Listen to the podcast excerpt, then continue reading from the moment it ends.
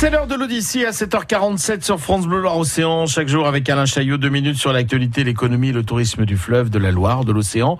La revue Chasse-Marée de juillet vient de sortir et le hasard fait qu'on y consacre un large sujet au cross et au sauveteurs de la SNSM. Euh, Gwendal Jaffry. C'est malheureusement un pur hasard qu'on ait consacré un, un article au cross. Alors pas tout à fait un pur hasard tout de même puisque euh, on souhaitait que cet article sorte avant l'été. Alors pourquoi avant l'été? Parce qu'on s'est aperçu que euh, ben, les, la majorité des interventions du cross, quasiment les trois quarts des interventions du cross, on va dire un petit mot de ce dont il s'agit ensuite, mais concernent la plaisance, les activités nautiques, euh, les personnes qui partent euh, faire du bateau en oubliant de mettre du carburant, les personnes qui vont faire de la pêche à pied en oubliant qu'ils démarrer, etc. Voilà, c'est qui ne regardent pas la météo. voilà, tout à fait, tout à fait. Donc c'est ça la réalité des crosses aujourd'hui. On a voulu leur consacrer un article pour expliquer justement comment ça fonctionne, à quoi ils servent.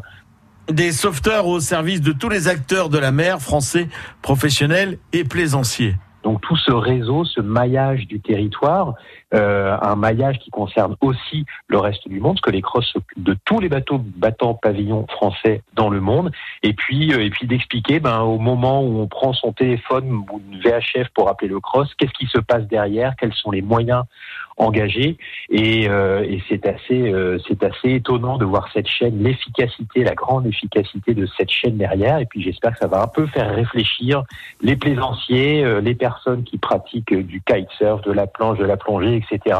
pour pas bah, pour pas mettre en, danger les sauveteurs derrière euh, du fait souvent d'imprudence. Il faut mettre un gilet quand on va faire du bateau. Ce n'est pas honteux de mettre un gilet. C'est comme mettre sa ceinture de sécurité en voiture. Il faut pas oublier d'avoir du carburant. Il faut pas avoir un orgueil mal placé, etc. Voilà. Tous ces petits conseils qui vont permettre de passer un, bon été et de voir que les interventions du, du ne vont pas se multiplier cette année. Vous trouverez la revue Chasse-Marée dans tous les kiosques et également sur le net chasse-marée.com.